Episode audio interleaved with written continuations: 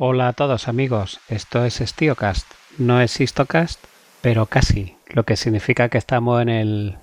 torrido calor de verano agosteño, al menos aquí en la muy española, andaluza y malagueña ciudad de Málaga. Hoy le vamos a dedicar un pequeño espacio a la caballería macedonia de Alejandro. Ya en su momento eh, hicimos el Histocast 38 en el que contamos con detalle la campaña de Alejandro en la Bactriana, es decir, lo que el territorio que hoy sería Afganistán.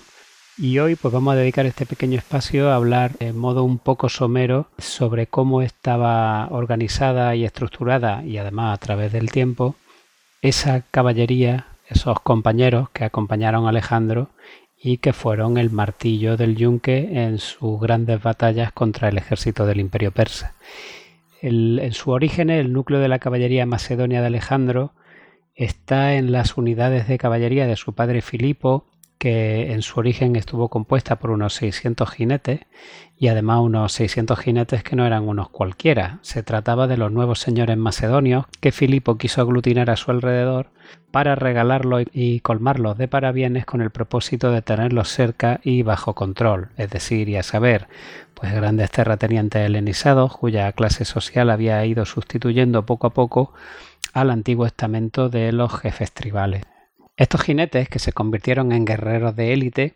eran denominados etairoi, que significa compañeros del rey. Filipo se encargó de que los etairoi estuviesen sujetos a una férrea disciplina y a que obedeciesen las órdenes sin rechistar. Además, y esto empieza a ser ya una característica táctica de primer nivel, recibían entrenamiento para maniobrar en grupo en lugar de entregarse a, cargas descontroladas o a la búsqueda de hazañas individuales como solía ser habitual en el periodo. Así que adiestrados de este modo, los compañeros macedonios o etairoi se convirtieron en una notable fuerza de choque del ejército de Filipo, quizás la primera fuerza de choque de la historia. Su armamento era sencillo, una lanza de ataque de madera de cornejo llamada Shiston, que podía medir hasta 3 metros, una reserva de jabalina y quizá un escudo de caballería junto con una coraza ligera que incluía la, la o casco beocio, que es este célebre casco macedonio de ala ancha que se puede ver en las esculturas que todavía se conservan de la época. Pero no quedó ahí la cosa, con hombres escogidos entre los propios Etairoi o compañeros, Filipo formó un cuerpo de jinetes especializados que fueron los catafractos o coraceros que iban equipados con elementos de armadura de hierro o de bronce como petos, coraza y hombrera, parecidos, salvando la distancia a la de los caballeros de, la época medieval o a incluso los ejércitos del Renacimiento. Podían llevar también dos tipos de espada, la copis, que era una espada curva más alargada parecida a una falcata, y la sifos, que era una espada corta parecida a la romana de dos filos, con la que se reservaban el combate cuerpo a cuerpo. Esta fuerza de choque se convertiría con el tiempo en el martillo que habría de golpear contra el yunque. Algunas fuentes antiguas, como Diodoro, sitúa a los compañeros al mando de Alejandro en la batalla de Queronea, asestando el golpe de gracia al batallón sagrado de Tebas en el ala izquierda griega, aunque del contraste del conjunto de las fuentes antiguas no queda claro ese extremo en absoluto, porque hay también otras que dicen que el batallón sagrado entró en combate a la Sarisa con las fuerzas macedonias, es decir, probablemente con una falange. Tras la muerte de Filipo y la pacificación de Grecia, Alejandro marchó a conquistar el imperio persa, como todos sabemos. Una vez en el Helesponto, que es lo que hoy llamaríamos el estrecho de los Dardanelos, la caballería que acompañaba a Alejandro y a, a todo el ejército macedonio se componía de unos 1800 jinetes divididos en ocho ilai o escuadrones, de los que uno en concreto era el Ile Basilique o escuadrón real cuya misión era defender al rey cuando éste combatía a caballo, que por otra parte era en la mayoría de las ocasiones. Este escuadrón real o Ile Basilique formaba una élite compuesta por una mayoría de cortesanos y compañeros que no ostentaban en un momento determinado un mando de tropa específico. El reclutamiento de estas unidades, de estas hiles de caballería, se hacía por regiones. Los escuadrones de cuyo origen se tiene conocimiento procedían de las zonas de Tracia en las que Filipo había establecido guarniciones militares, como podían ser, por ejemplo, Botia, Anfípolis, Apolonia o Antemunte. Se conocen dos unidades que son probablemente anteriores a esta estructura organizativa, que serían una,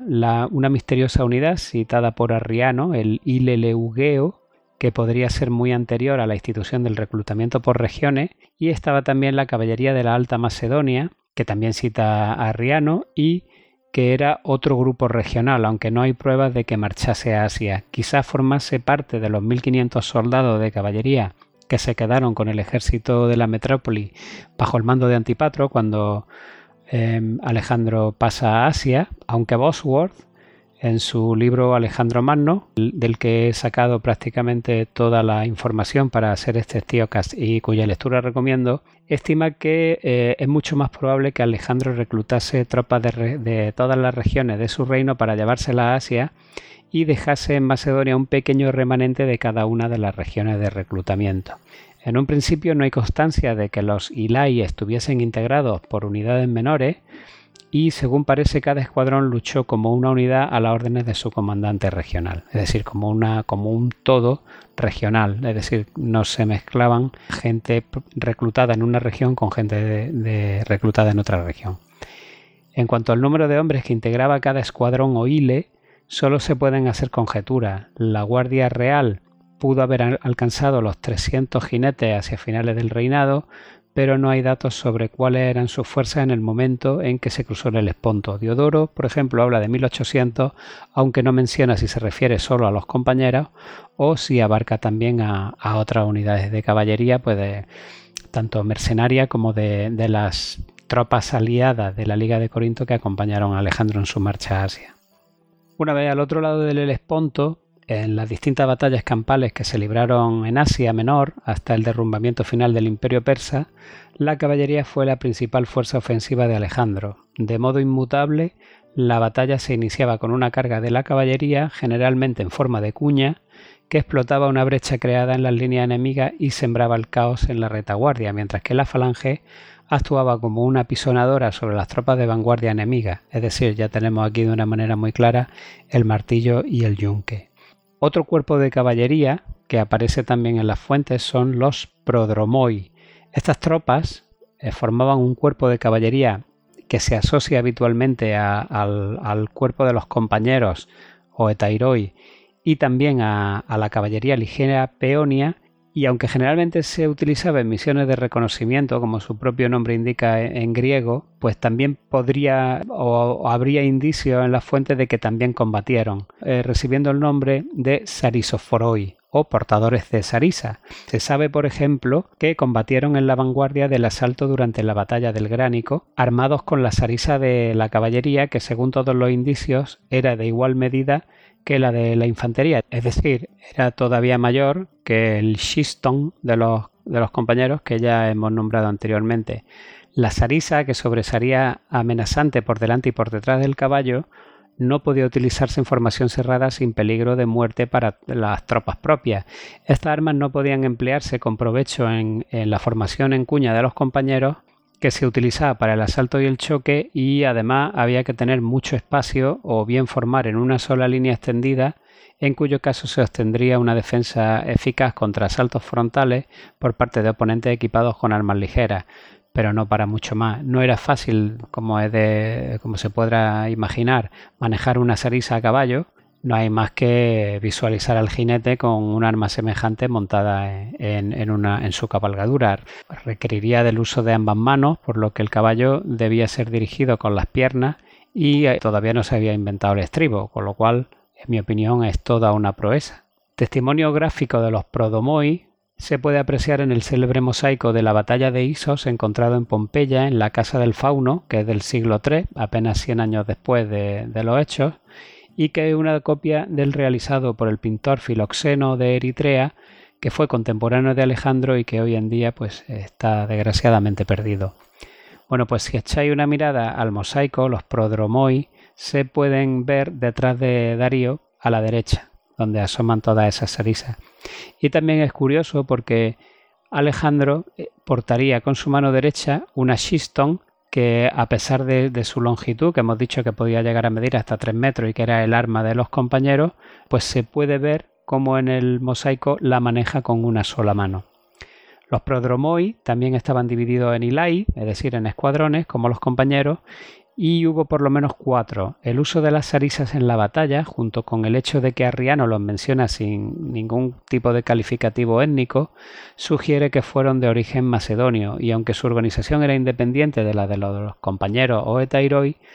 todo indica que estaban incluidos en esos 1800 hombres que Diodoro atribuye a la caballería macedonia nada más cruzar el Helesponto. La diferencia operativa entre prodromoi y etairoi o compañeros era el arma principal. Como ya hemos comentado, los compañeros llevaban la Shiston, que les permitía realizar ataques de choque en formación cerrada y en columna densa, en contraste con los prodromoi que con sus largas sarisas pues estaban destinados a operar, como hemos visto, en condiciones más abiertas. Entre las tropas que cruzaron el Helesponto había también unidades aliadas de la Liga de Corinto y mercenarios. De estos contingentes la caballería tesalia estaba compuesta probablemente por el mismo número de hombres que la macedonia y era casi equivalente en poder combativo. Al igual que los compañeros, estaba dividida en ilai o escuadrones, entre los cuales el contingente farsalio era el más prestigioso y numeroso. Además cumplía funciones muy parecidas a las de los compañeros y, por ejemplo, protegió el ala izquierda de la falange en las tres grandes batallas libradas en Asia Menor. La estructura organizativa de la caballería tesalia parece haber sido idéntica a la de la caballería macedonia, con Ilai de base regional, con la diferencia de que el mando lo ostentaba siempre un comandante de origen macedonio. El resto de unidades de caballería aliada, que en su mayoría procedían de, Grecia Central y del Peloponeso, fueron mucho menos importantes y eficaces, más escasas en número y menos destacadas en, en combate. A finales del año 331 a.C., Alejandro introdujo una reorganización en las unidades de caballería al dividir los ilai. Cada ile o escuadrón fue dividido en dos lochoi, cada uno de los cuales fue puesto a la orden de nuevos subcomandantes ascendidos por méritos de guerra y ya no por un vínculo regional o étnico. Con esta serie de cambios, poco a poco, y una vez que Alejandro se interna en el imperio persa y acomete esas políticas de integración, todo esto que se dio en llamar la homonoia, la caballería pasa a tomar un tinte helenístico. Después del año 330 a.C., toda la caballería macedonia parece haber sido reorganizada. La unidad básica dejó de ser el ile y pasó a ser una nueva formación llamada hiparquía. Mencionada por Arriano, este sitúa su aparición eh, durante la primavera del año 329 a.C y cada hiparquía comprendía un mínimo de dos ilai. El ile real también desapareció con este título o denominación y se sustituyó por el término agema, por lo que a partir de ese momento eh, la guardia de a pie y de caballería de Alejandro recibieron el mismo nombre. El otro cambio fundamental de este periodo fue la presumible desaparición de los prodromoi. No hay constancia de que esta unidad entrase en acción con esta denominación tras la muerte de Darío, es decir, después de la batalla de, Arbelas o Gaugamela, y existe una breve referencia a los Sarisoforoi en el año 329 a.C., cuando al parecer todavía estaban agrupados en Ilai, lo que daría pie a pensar que todavía no se habían organizado en hiparquías. Sin embargo,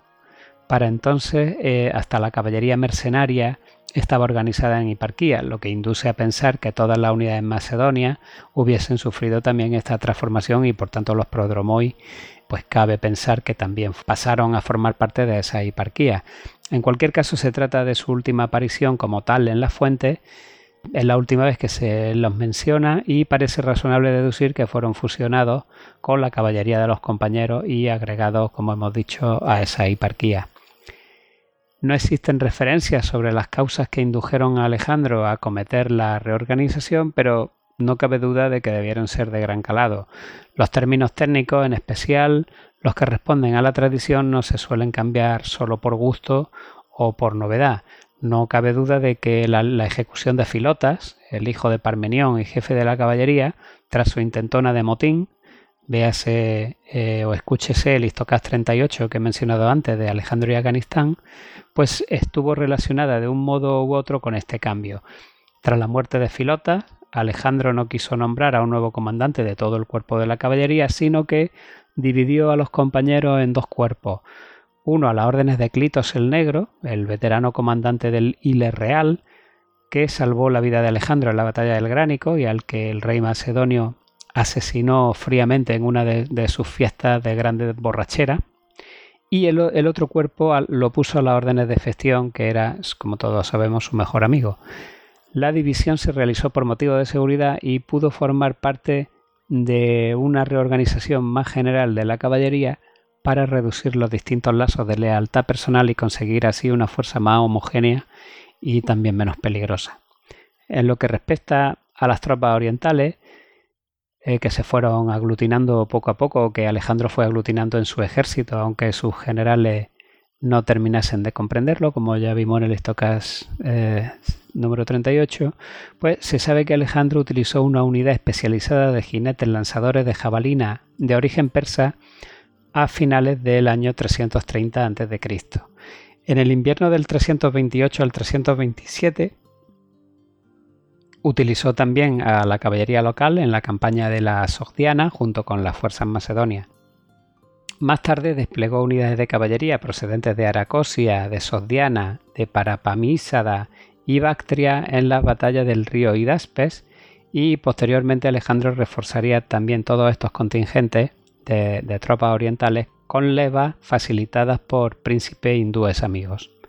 Hasta ese momento, la caballería oriental luchó en unidades étnicas y regionales independientes, con la única excepción del cuerpo de arqueros a caballo reclutado en gran parte. Entre los dajos nómadas, que se desplegaba normalmente junto a las tropas macedonias, mantuvieron su identidad sin, sin mezclarse hasta su regreso a Babilonia, cuando se produce una cierta integración con la caballería eh, macedonia o de origen griego. Se forman entonces cuatro hiparquías compuestas en su integridad por soldados procedentes del este